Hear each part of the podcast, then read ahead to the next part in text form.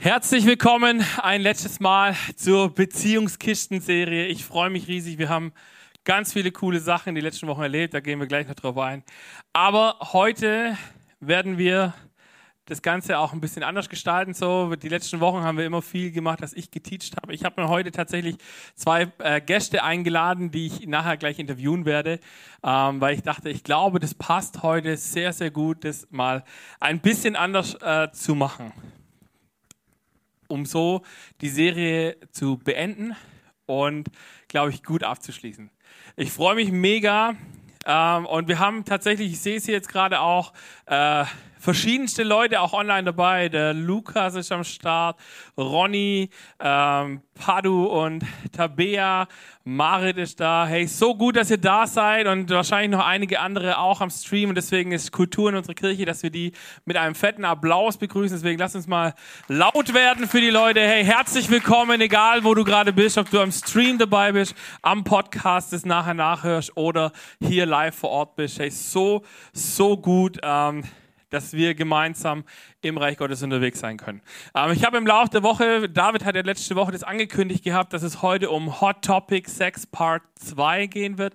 Ähm, ich hatte tatsächlich den Eindruck, diese Woche ähm, das Thema ein bisschen zu ändern. Und das ist das Schöne, wenn du Pastor bist von deiner eigenen Kirche, dann kannst du auch plötzlich sagen, Samstagabends, komm, wir machen das ganz anders.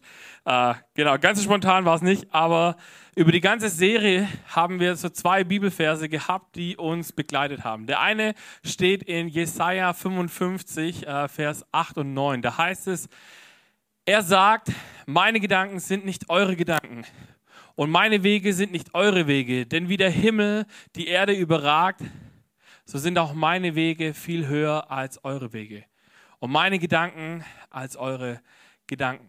Für mich ist es ein mega interessanter Vers, weil ich glaube tatsächlich, dass Gott der Erfinder von Beziehung ist. Und deswegen glaube ich auch, dass Gott als Erfinder von Beziehungen sehr viel mehr Ahnung hat von Beziehungen als ich oder die Gesellschaft um mich herum. Ähm, wir hatten ganz zu Beginn hatten wir einmal dieses Bild hier. Ich möchte das nochmal sagen. Ähm, von diesem tollen Buch. Ich weiß nicht, wie viel Bibel du liest. Ich weiß nicht, ob du überhaupt Bibel liest. Äh, wenn ja, dann voll gut. Wenn nein, leite ich ein, es zu machen, weil ich glaube, dass die Bibel eine Bedienungsanleitung für gu gute, göttliche und gesunde Beziehungen ist. Gott hat so viele gute Gedanken da reingeschrieben und wenn wir uns damit beschäftigen, finden wir so viele gute Prinzipien, die Leben bringen. Und deswegen habe ich mir gedacht, wir schauen auch noch mal ganz kurz zurück. Wir haben ja so viele Sachen gehört. Acht Wochen Beziehungsthemen. Ähm, ich habe noch mal ein bisschen zusammengefasst, was für mich die Highlights waren. Also falls du mitschreiben möchtest, zück noch mal schnell Stift und Papier oder dein Handy, die Notizen-App, ähm, weil wir haben unter anderem haben wir gelernt, dass die Bibel ein Spiegel für unser Leben ist. Und zwar nicht irgendein Spiegel, sondern ein Spiegel, der Leben hervorbringen soll. Das heißt, wenn in der Bibel Dinge drinstehen, die du vielleicht auch nicht so geil findest, dann ist es erstmal Pech für dich. Aber äh, das Ziel der Bibel ist immer, dass du das Leben entsteht. Das heißt, wenn Gott dir irgendwelche Dinge sagt, hey, tu das nicht, äh, dann macht er das nicht, weil er irgendwie griesgrämig, alt und verpeilt ist und weil er denkt, ich, es macht mir am meisten Freude, wenn ich dir was wegnehme, was dir Spaß macht, sondern er macht es, um uns zu schützen. So kurzer Hinweis an letzten Sonntag für den Podcast nochmal nachzuhören. Wir haben gelernt, dass es göttliche Gesetze gibt, die stehen auch in der Bibel drin, an die kann ich mich halten. Ähm, sie sind so, barmherz, äh, so, so, so erbarmungslos, muss man sagen, wie Naturgesetze. Sie werden irgendwann kommen. Ähm, und wenn ich mich eben entschieden habe, nicht danach zu handeln, dann kann es auch sein, dass Dinge in meinem Leben vielleicht nicht ganz so dufte laufen, wie ich mir das wünsche weil ich eben auch gesagt habe, es ist mir egal, was in der Bedienungsanleitung steht. Also wenn du deine, äh, keine Ahnung, wenn du deine Waschmaschine benutzt und sagst, du schmeißt jetzt einen Topf Spaghetti rein und sagst, das soll ja gekocht werden, wird es vermutlich nicht ganz so funktionieren, weil das einfach nicht dafür gedacht ist. Ähm, von daher ganz arg wichtiger Punkt. Äh, dann auch ein ganz wichtiges Nugget war, Beziehungen verbessern wir, indem wir an uns selber arbeiten. Ganz oft versuchen wir Beziehungen besser zu machen, indem wir unseren Partner verbessern oder unsere Freunde irgendwie anders haben wollen. Aber tatsächlich äh, verbessern wir Beziehungen dann, wenn wir selber bereit sind, uns zu verändern. Wir haben auch gelernt, dass es in unseren Familien oft Scham, Anklage und Überheblichkeit gibt und dass wir das mit Jesus überwinden können. By the way, ihr seid in der Kirche, Jesus ist immer die Antwort. Also das heißt, wenn irgendwas nicht so läuft, dann frag Jesus, was du tun sollst. Er wird dir eine Antwort darauf geben. Und was wir auch gelernt haben, ist, dass es unheimlich wichtig ist, was für Werte wir leben. Und an dieser Stelle, ich habe, äh, habe ich meinen ersten Interviewgast schon hier. Ähm, und ich habe das ganze Thema mal äh, folgendermaßen äh, überschrieben. Werte leiten unsere Entscheidungen. Und deswegen, weil ich, ich habe es vorhin schon gesagt, äh, es ist Appla äh, eine Kultur in unserer Kirche, dass wir Menschen mit Applaus begrüßen. Und deswegen lassen wir jetzt zusammen mit Applaus die Caro auf der Bühne begrüßen. Herzlich willkommen. Schön, dass du da bist und dass wir zusammen jetzt, äh, genau, guck mal, da wird sogar noch direkt mit Licht und Halleluja, so gut. Ähm, Genau, äh, ich bin mir, ich habe mir gedacht, heute machen wir es uns mal gemütlich. Äh, deswegen sitzen wir hier. Und äh, genau, ich habe mal gedacht, so als erste Frage, die ich dir stellen möchte, erzähl doch mal ein bisschen, wer bist du, was tust du in unserer Kirche und äh, wie bist du hier gelandet? Genau, hi, ich bin Caro und ich denke mal, die meisten von euch haben mich bestimmt schon mal singen gehört auf der Bühne. Also ich bin im Worship-Team hier als Sängerin und ähm, ich bin vor ungefähr zehn Monaten, hat mich Gott hier wirklich buchstäblich hergeführt. Und ähm, ja, ich habe hier ein geistliches Zuhause gefunden und auch tolle Freundschaften und ich liebe meine Church. wow, cool, mega gut, oder?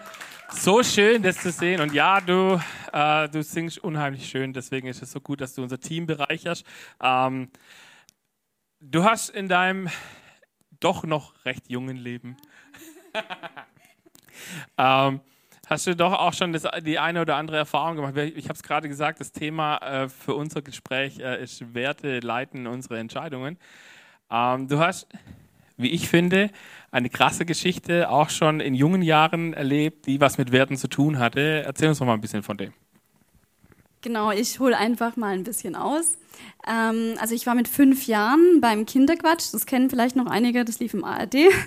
Und ähm, seitdem wollte ich Sängerin werden. Und ich habe dann ganz schnell auch die Liebe zum Tanz noch gefunden und ähm, wusste dann sofort, ich möchte Musical-Darstellerin werden, wo man, weil man da alles miteinander verbinden kann, also Tanz, Gesang und Schauspiel. Und ähm, ja, mein Dad, der ist auch Musiker nebenberuflich und der hat es halt voll gefeiert und voll unterstützt. Und dann habe ich da angefangen zu arbeiten, weil ich bin so ein ehrgeiziger Mensch. Wenn ich was möchte, dann mache ich das auch richtig. Und ähm, ja, das wurde zu einer, ähm, zu einer Stütze in meinem Leben. Das wurde mein Lebenstraum oder es war, es war mehr als ein Lebenstraum. Also es, es war alles für mich. Vor allem ich hatte auch echt eine schwere Kindheit und es war meine Hoffnung, meine Stütze. Also meine Welt sozusagen. Und ähm, als ich 16 Jahre alt war, haben sich dann meine Eltern getrennt. Und dann habe ich gedacht, so, ich wollte immer nach Hamburg an die Stage, habe ich gedacht, komm, bewerb dich doch einfach mal, eher so mit dem Hintergedanken zu gucken, ähm, was da dann ein paar Jahre später mal auf mich zukommt in der Aufnahmeprüfung. Und äh, die haben mich dann auch direkt angenommen. Und ähm, dann war die Sache eigentlich für mich klar. Ich war auf dem Gymnasium, habe dann noch die 10. Klasse zu Ende gemacht und ähm, habe dann sozusagen die Schule abgebrochen und bin nach Hamburg gezogen. In so jungen Jahren, ja. Voll cool. Hey, wisst ihr, also ich, ich weiß nicht, ich, ich grätsche mal ganz kurz rein, aber ich glaube, dass es schon eine, eine ganz schöne Leistung ist, dass man da so direkt angenommen wird. Also von daher haben wir wirklich die Perle hier in unserer Kirche, oder? Come on! genau, sorry. Genau, Darfst alles, weitermachen. Alles, alles gut. Nee, und wie Sen sagt, so, das war überraschend für mich und es war halt so auch eine Bestätigung. Und ich bin, also ich war auf dem besten Weg, so auf mein Ziel zuzuschwimmen und bin dem immer näher gekommen. Und ich wollte an die Spitze rauf und ich habe mich schon am Broadway gesehen und alles. Und dann kam Jesus in mein Leben. Und ab dann war nichts mehr, wie es vorher war. Ähm, genau. Es war genau zu der gleichen Zeit. Ihr müsst auch wissen, dass diese Branche wirklich knallhart ist. Und ich glaube, ohne Jesus hätte ich alles, also wirklich alles getan, um mein Ziel zu erreichen und an die Spitze zu kommen. Und ähm, es war für mich dann, es hat sich ja alles geändert, es war für mich moralisch auch nicht mehr vertretbar, was ich da miterlebt habe, was ich da gesehen habe. Das fing an im Schauspielunterricht, dass man, für die Leute war das alles normal, so dass man in der Bühne vorne eine Liebesszene dreht und da rumknutscht und alle da zugucken. Und generell das Thema Sexualität hatten wir ja auch behandelt. Das ist halt was komplett anderes, was sich manche vielleicht gar nicht vorstellen können. Und es waren, es war nicht nur der Punkt, es waren ganz viele Punkte, angefangen von der Moral Moral, weil ich ja dann auch Menschen lieben wollte, aber weil man das eigentlich dann nicht soll, sondern man soll da eher so mit den Krallen ausfahren, vor allem als Frau. Und ich habe dann einfach, das ging so weiter und weiter und weiter und ich habe Stück für Stück gemerkt und irgendwann hatte ich das ganz klar so, du kannst nicht beides haben. Also du kannst nicht deinen Traum verwirklichen und Jesus folgen, das funktioniert nicht. Und ähm, ich muss dazu aber auch sagen, dass ich damals definitiv ein falsches oder beziehungsweise anderes Gottesbild hatte, als das ich heute habe, sondern ich war, ich habe so irgendwie diesen radikalen, strengen Gott gesehen, so schwarz-weiß und ähm, war da, ähm, also ich hatte auch Angst teilweise so, weil ich wollte ja dann in den Himmel kommen und ich darf das und das und das ja nicht machen und das war für mich einfach klar, eine klare Entscheidung und ich habe das dann auch letzten Endes radikal beendet sozusagen. Ich muss kurz einmal gucken. genau, du hast äh, mir noch in der Vorbereitung erzählt, dass es eben auch eine ganz spezielle Situation gab äh, auf dieser Feier. Genau, also das war da, ich war dann in Tanz auch sehr stark integriert und es war so eine Art Burlesque-Show, wo wir getanzt hatten auf einem Firmen-Event und das ging noch so einigermaßen, aber dann, da waren nur Männer und dann hieß es, ähm, ja, danach, nach dem Auftritt, dann müsst ihr die Männer noch so ein bisschen animieren und mit denen tanzen. Und ich habe dann gesagt, nee, das kann ich nicht. Und diese, doch, du machst das. Und nach dem Auftritt ich dachte dann, okay, ich mach's oder so, aber nach dem Auftritt, es, es war alles immer wie eine Blockade bei mir. Also es ging nicht und ich bin dann auch einfach wirklich von der Bühne runter und das war auch einer der letzten Auftritte, muss ich sagen. Genau. Hört sich vielleicht jetzt alles so schön an, sage ich mal, aber das Schwierige ging dann wirklich erst los, weil es ist so, dass man halt, wenn man was verliert, dann merkt man es halt oft erst später, was man verloren hat. Das ist ja mit ganz vielen Dingen so. Und ich habe das dann natürlich auch bereut. Also ich bin dann von Hamburg weggezogen nach Sonthofen, also an die südlichste Stadt Deutschlands. Und ähm, habe diesen Cut gebraucht und dann wurde ich aber auch, ich wurde so wütend äh, auf Gott, aber auch auf mich selber und ähm, habe einfach gesehen, ja, jetzt, du hast nichts mehr, also du stehst vor dem Nichts, du hast ja nicht mal irgendeine Arbeit, von was sollst du jetzt leben? Ähm, und ja, Schule abgebrochen, keine Ausbildung, ich habe dann auch nichts bekommen, außer in der Bäckerei was als Einzelhandelskauffrau. Und ich war dann leider wirklich also vier, fünf Jahre von Gott auch getrennt. Ich habe das Gefühl gehabt, dass ich verlassen bin und ich war halt zornig, dass ich quasi für meine Werte oder für meinen Glauben so das aufgeben musste. Und ähm, ja, dann habe ich äh, vor eineinhalb Jahren Gott wiedergefunden. Das ist eine andere Geschichte.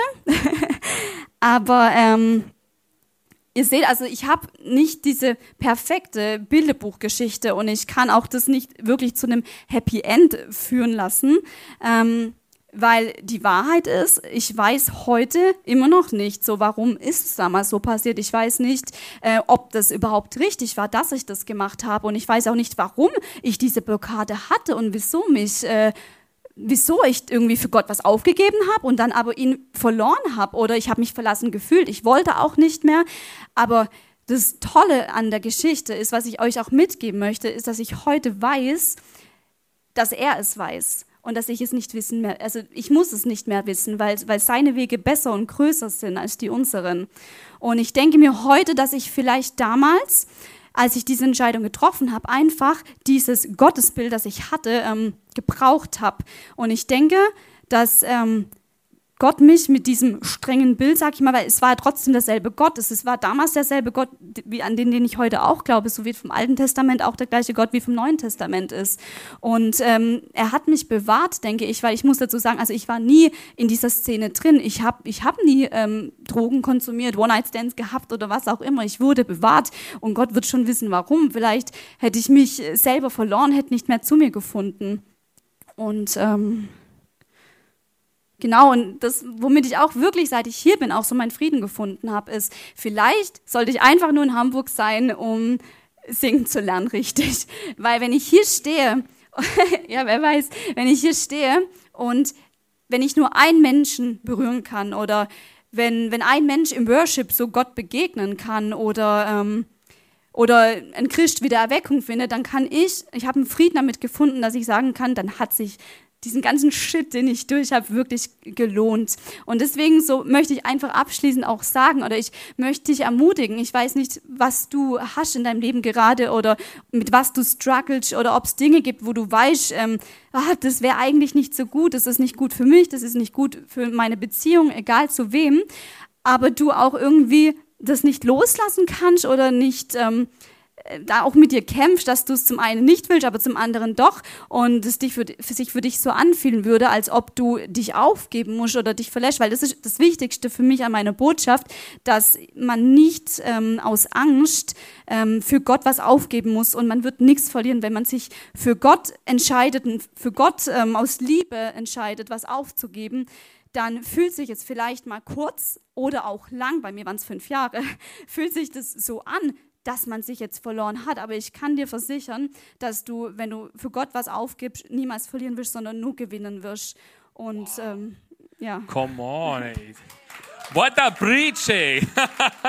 so gut. Ja, ich finde es auch mega, mega wichtig, ähm, diesen Gedanken zu sagen, äh, etwas zu ändern oder zu verändern aus, aus Angst ist ja immer so dieses Extrinsische, wenn es von außen kommt. Und ich glaube, so wirkliche Veränderungen, die uns gut tut und die uns auch nach vorne bringen und die langfristig ist, die kommt immer von uns selber. Und ich glaube, da ist Liebe eigentlich die beste Motivation, die wir haben. Und vielen Dank, Caro, ähm, für deine Worte äh, und auch für deine Geschichte. Ich glaube tatsächlich, dass da noch sehr viel kommt. Ähm, weil du das immer wieder beweist, wie sehr genau das äh, dein Ding ist, wie sehr du gerne singst und wie Herzen berührt werden, wenn du das tust. Und ähm, mir ist in der Vorbereitung nach unserem Gespräch noch ein Bibelvers eingefallen, den ich noch teilen möchte mit euch, nämlich Römer 8, Vers 28. Da heißt es, eines aber wissen wir, alles trägt zum Besten derer bei, die Gott lieben. That's it, come on. Und äh, der, die Gott lieben, sie sind ja in ihrer Übereinstimmung mit seinem Plan berufen. Und genau das ist es. Wenn wir unsere Gaben und Talente einsetzen, dann gibt es Momente, wo wir denken, hey, das ist aber nicht da, wo ich es ursprünglich einsetzen wollte ich, ich kann, deswegen liebe ich deine Geschichte, weil ich wollte selber auch immer ähm, berühmter Musiker werden und ich habe mit Gott so oft gestruggelt, dass er immer wieder diese Momente, wo ich, wo eine Tür aufging, wo er sie wirklich mit Wucht zugeschlagen hat und dann immer wieder nur diese Momente aufgemacht wo es dann in der Church um Worship ging. Und irgendwann habe ich gesagt, okay Gott, ich habe es glaube ich verstanden, du willst, dass ich halt ein Worshipper bin, dann hoffe ich, dass du da die Leute berührst mit dem, was wir tun. Und ähm, genau deswegen kann ich dir da, danke, dass du da warst. Ähm, lass uns nochmal mit dem Applaus Applaus verabschieden von der Bühne. Oh, ich fand es so einen, so einen guten Gedanken, wo die Caro gerade gesagt hat, ähm, dass Gott uns nichts wegnimmt. Ich glaube zutiefst, dass Gott uns nichts Gutes wegnimmt, sondern dass er uns vor Dingen bewahrt, die vielleicht unserem Charakter schaden, die uns nicht gut tun. Und ähm, wir wissen es auch, äh, Nina hat es vorhin schon angedeutet, äh, Beziehungen sind nicht immer easy. Ähm, Beziehungen äh, sind, ich weiß nicht, wer von euch glaubt, dass Beziehung immer eitel Sonnenschein ist ähm, und immer alles super und immer rosa-rote Brille. Okay, keine Hand geht hoch, sehr gut. Ähm, ah, doch, Ronnys Hand geht hoch online, super. Sie sind es leider nicht, deswegen habe ich meinen zweiten Punkt heute, der heißt Beziehung in Krisenzeiten. Und mein zweiter Gast auf dieser Bühne, der ebenso äh, großartig ähm, begrüßt wird, ähm, gut, falsche Folie, macht nichts. Ähm, ist meine Mom und lasst sie uns auch auf dieser Bühne begrüßen. Herzlich willkommen, schön, dass du da bist.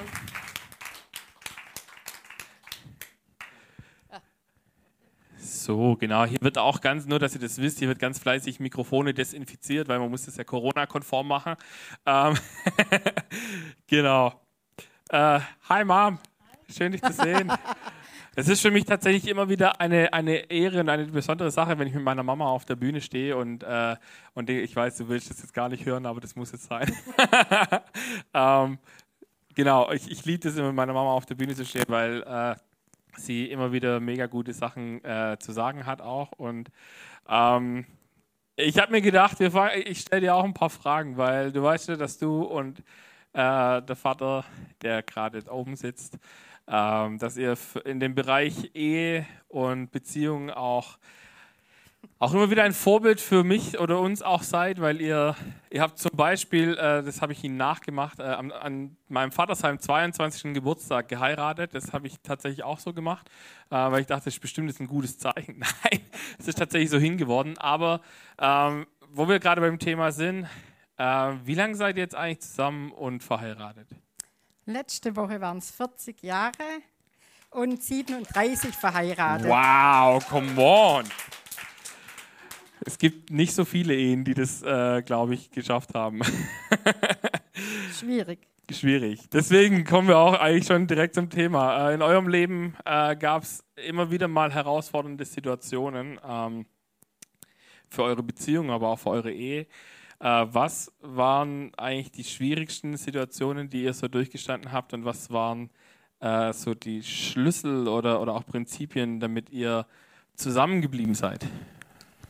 Also die Herausforderungen, die waren einfach meine Krebserkrankung mit 36 Jahren und als mein Mann vor fünf Jahren stark an Depressionen erkrankt ist. Der Schlüssel, also ich muss ablesen, ich kann das nicht frei. Das ist voll okay. Äh, der Schlüssel war immer Jesus in unserer Mitte. Anders geht es nicht. Gebete, Freunde, die gebetet haben, wenn die Kraft nicht mehr da war, und ehrlicherweise muss ich sagen, bin ich ein Mensch, der eigentlich immer erst probiert, alles alleine zu machen. Ob das Beten ist, ob das mit mir selber zu sprechen.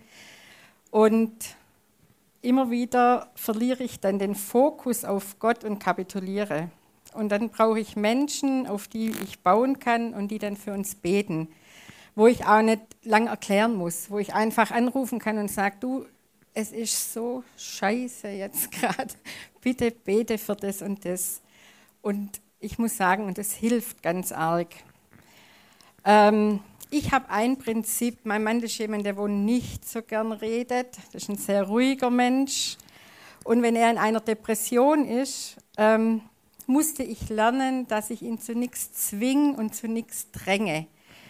Äh, ich weiß es nicht, ob er da Zeiten hat, wo er betet oder ob er mit Gott unterwegs ist. Ich weiß es nicht.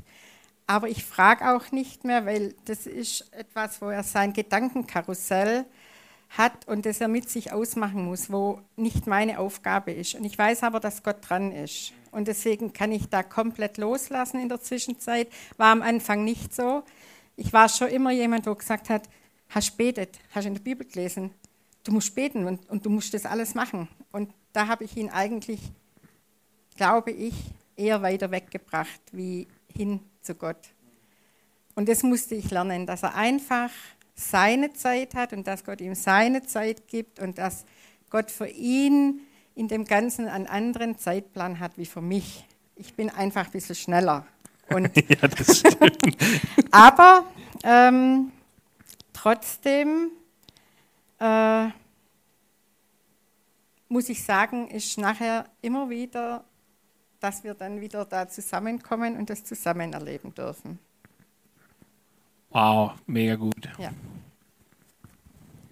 Und es ist schon so, dass ich, also wenn ich in so einer Situation bin oder der Thomas in so einer Situation bin, habe auch ich oft Gott nicht mehr vor der Linse. Also, weil ich dann einfach auch mich zurückziehe und einfach auch in meiner eigenen Welt oft bin. Und ich habe dann aber eine gute Freundin, die wo das irgendwie immer spürt und die wo sich dann meldet und sagt, hey Eva, das kann schon morgens um sechs sein, kommt da eine WhatsApp, du, ich habe das Gefühl, dir geht es überhaupt nicht gut. Und dann komme ich auch wieder auf den Weg. Und da bin ich sehr dankbar über die Menschen. Und da muss ich sagen, ich habe vor ein paar Monaten angefangen, ähm, diesen äh, Wunder-Tageslesen von der Deborah Rosenkranz zu folgen. Die, wo jeden Morgen um 5 Uhr kriegt man da echt eine Tagesermutigung. Die Staff, das schaffe ich nicht. jeden Morgen, 5 Uhr 5 kommt es. Und ähm, die hat mir zum Beispiel in ihren ganzen äh, ja, das, was sie da eben schreibt, hat sie mir auch gezeigt und immer wieder mich ermutigt, dass ich sagen darf, auch wenn ich nicht äh, perfekt bin, so wie ich mir das manchmal wünsche, bin ich bei Gott immer wertvoll. Immer. Mhm. Ich bin wertvoll, ob ich auch mal jetzt nicht beten kann, ob ich keine Bibel lese, ob ich, äh, ja, und bin auch wertvoll, wenn ich meinen Mann in Ruhe lasse. Das, also ich lernen musste, dass das eine ganz wichtige Zeit ist, da einfach zurückzugehen. Und sie hat da ein Zitat, das mich immer, das be äh, bewegt mich zurzeit immer. Du bist nicht das, was dir passiert ist, weil du wertvoll bist. Also das ist was, was mich ganz arg ähm, weiterbringt. Mm, wow. Du bist nicht das, was dir passiert ist, weil du was wert bist. Mega krasses Zitat. Ähm, ja, wir hatten es letzte Woche oder in den letzten Wochen haben wir uns gesehen und haben ja dann ab und zu auch miteinander geschnackt und haben auch über die Message von letzter Woche haben wir uns auch unterhalten, mhm. ähm, wo ich es ja hatte von dem Thema, dass Sex ja auch äh, ein, eine Art, ich nenne es jetzt einfach mal Beziehungskleber ähm, ist. Äh, und wenn du das so erzählst, dann ich will jetzt vielleicht für den einen oder anderen weird, dass ich mit meiner Mama darüber reden kann, aber ich kann das, ähm, dass wahrscheinlich Sex in diesen Momenten oder in diesen Phasen, das sind ja nicht nur Momente, das sind ja oft dann Phasen über mehrere Wochen auch, ähm, wahrscheinlich nicht so das präsente Thema war. Ähm, aber was war denn oder was ist für euch eigentlich dann Beziehungsklebstoff geworden? Weil äh, man muss ja irgendwas machen, damit es zusammenhält. Ja, da ist zum Beispiel der Bibelvers vom 1. Korinther 13, 13, sehr bekannt. Was glaubt, äh, was bleibt, sind Glaube, Hoffnung und Liebe. Von diesen dreien aber ist die Liebe das Größte. Und da eben auch wieder, dass man einfach Jesus als Mittelpunkt hat, das ist der Glaube. Ähm, dann habe ich noch einen Bibelvers aus Jeremia 29, 11. Ich, der Herr, habe Frieden für euch im Sinn und will euch aus dem Leid befreien. Ich gebe euch wieder Zukunft und Hoffnung. Und diese gemeinsame Hoffnung, finde ich, ist ein ganz wertvoller Beziehungskleber in einer äh, äh, in der Beziehung eben genau und im Leid einfach das Leid, wenn das da ist, dass man dann halt irgendwann doch wieder nach oben kommt und ich ich sage das mal auch immer so ein bisschen äh, den inneren Schweinehund auch überwindet und sagt, hey, ich möchte jetzt wieder mit Jesus unterwegs sein, weil diese Hoffnung, die schenkt er uns einfach. Und die Liebe, ähm, das Wichtigste, diese Beziehungsliebe, als auch die Agape-Liebe und die Filia, diese freundschaftliche Liebe, die sind sehr wichtig. Es ist auch diese Eros-Liebe sehr wichtig, aber ähm, Gott schenkt uns die, aber sie darf einfach nicht Priorität sein. Und da muss ich einfach noch dazu sagen, ich habe eine, das ist eigentlich echt ein neues Beispiel, ich habe eine Geschäftskollegin, die ist nicht mit Jesus unterwegs, aber sie sagt einfach zu mir, weißt du Eva, jeden Tag Sex, ein, zweimal, das ist das Wichtigste, sonst brauche ich meinen Mann nicht. Und sage, ja, und wenn, wenn er krank ist und wenn das nimmer geht, ja, dann gehe ich halt, dann suche ich mir einen anderen. Und sie ist jetzt, und da ist mir auch das mit diesem Beziehungskleber, mit diesem Papier letzte Woche wieder so bewusst worden. Und jetzt ist sie selber an Depressionen erkrankt.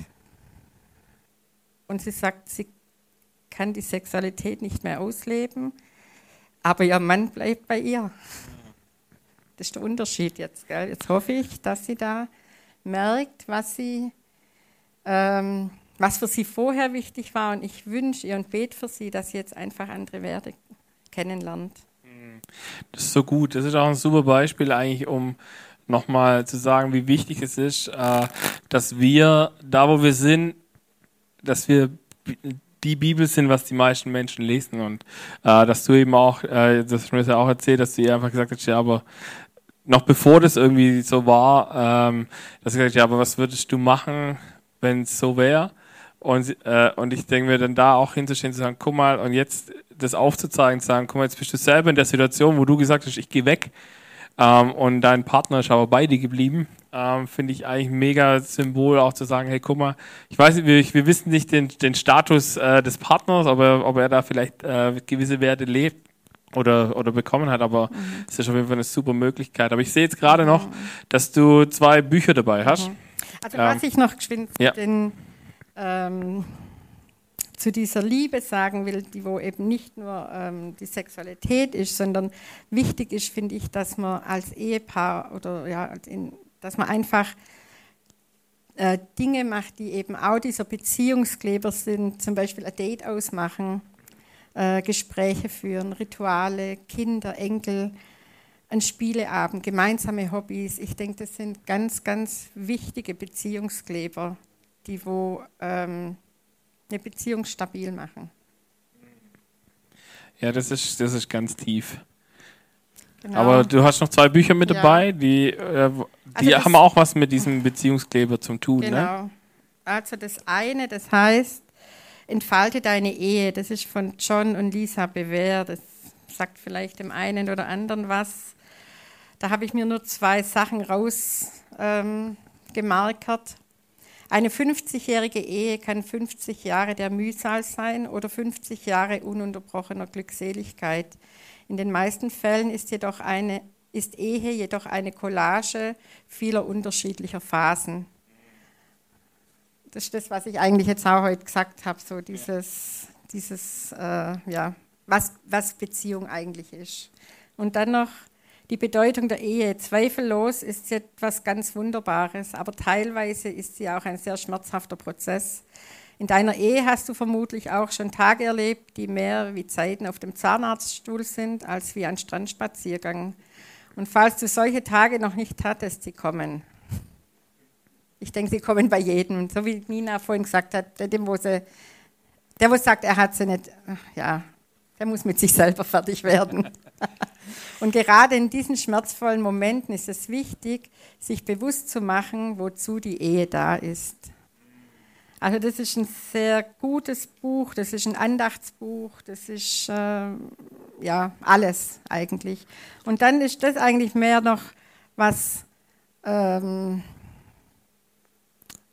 ja, es ist, ist auch so, Jesus, man soll immer, was steht drin? Das heißt, Zwei, Zweisamkeit, 52 Ideen, um ihren Partner zu überraschen, von Gary Chapman, der wo auch diese fünf Sprachen der Liebe ähm, geschrieben hat.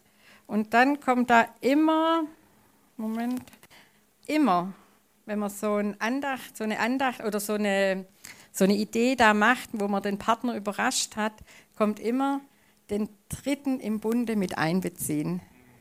Also da kommt, was man machen kann an dem Tag, aber dann kommt den Dritten im Bunde mit einbeziehen, mit wichtigen Bibelstellen. Und das ist einfach so was Hilfreiches. Mm, wow. Vielen Dank für deine Offenheit äh, und für den Einblick in eure Ehe. Ähm, und äh, ich hoffe tatsächlich, dass du jetzt ein paar Dinge mitnehmen konntest. Äh, ich finde diesen letzten Gedanken super, den möchte ich gerade auch spontan aufgreifen. Ähm, ich habe das mal äh, bei einer Predigt äh, an einer Hochzeit gepredigt. Das Wort Ehe besteht aus drei Buchstaben. Aus E, aus H und aus E. Ein Egoist und ein anderer Egoist und in der Mitte ist der Herr. Und genau das ist es, wenn wir über Ehe sprechen, dass wir uns bewusst machen, wir sind wie wir sind. Wir haben unsere Macken, wir haben unsere Fehler, aber wenn wir Jesus in unserer Mitte haben, dann, dann macht es so einen Unterschied. Und ich lade dich ein, wenn du, genau, danke Mama, danke, herzlichen Applaus, schön, dass du da warst. Wir haben es gerade davon gehabt, ich möchte euch nochmal einladen. Wenn du jetzt gerade auch nur diesen Podcast hörst und sonst noch nichts gehört hast darüber, wir werden Ende des nächsten Monats, am 25. September, werden wir einen Ehetag machen. Wir wollen investieren in unsere Beziehungen. Warum? Weil wir in dieser Kirche davon überzeugt sind, dass Ehe die wichtigste und kleinste Gemeinschaft ist, die wir haben. Was wollen wir machen? Wir wollen uns gegenseitig ermutigen. Wir wollen uns Dinge vertiefen. Und wenn du, die Ehepaare unserer Kirche haben alle schon eine persönliche Einladung bekommen, aber wenn du sagst, hey, ich bin auch verheiratet äh, und ich glaube, es täte mir gut, weil vielleicht bist du gerade in so einer Krisenphase drin, vielleicht bist du gerade aber auch in, in, einer, in einer Höhenphase drin und, und, und wir können uns an dir, äh, von dir ermutigen lassen, dann sei mit dabei. Es wird Zeiten geben, wo wir uns gegenseitig austauschen, wo wir uns gegenseitig ermutigen können. Wir werden Inputs haben und das Ziel ist, dass wir am Ende mehr und mehr merken, Ehe funktioniert gemeinsam. Und die größte Lüge, die wir haben, ist die, dass du Probleme vor Augen hast und dir eingeredet wird, dass du der Einzige bist, der diese Probleme hat. Das ist nicht so. Ich habe vorhin gesagt, wir haben zwei Bibelverse gehabt in dieser Serie, die immer wieder kamen. Und der zweite Bibelvers steht in Philippa 2, Vers 3 bis 4. Da heißt es, Rechthaberei und Überheblichkeit dürfen keinen Platz bei euch haben. Vielmehr sollt ihr demütig genug sein, von euren Geschwistern höher zu denken als von euch selbst. Das ist so ein wichtiges Statement. Das ist der Kleber für Beziehungen schlechthin. Wenn wir es schaffen, höher von meinem Gegenüber zu denken, von meinem Ehepartner zu denken, von meinem Partner im Allgemeinen, von meinen Freunden zu denken. Und wenn das nicht nur einseitig passiert, dann passiert ganz viel göttliches Beziehungs-Know-how. Jeder soll auch auf das Wohl des anderen bedacht sein nicht nur auf das eigene Wohl. Das ist die Haltung, die euren Umgang miteinander bestimmen soll. Es ist die Haltung, die Jesus Christus uns vorgelebt hat. That's it. Und ich will euch zum Abschluss dieser Serie einen letzten Gedanken mitgeben. Und der klingt folgendermaßen. Ich glaube, Beziehungen sind nicht schwer, wenn wir nicht alleine dran arbeiten. Stell dir vor, eine Person versucht ein Sofa zu tragen. Es wird ziemlich schwierig, wahrscheinlich auch nicht funktionieren. Zu zweit können sie dieses Sofa doch relativ weit tragen. Es ist vielleicht immer noch schwer, es ist immer noch klobig und manchmal passt es nicht so gut durch die Türrahmen oder durchs Treppenhaus. Ich weiß, wovon ich rede. Aber es ist so wichtig, wenn wir das zusammen tun, dann passieren die Dinge. Amen.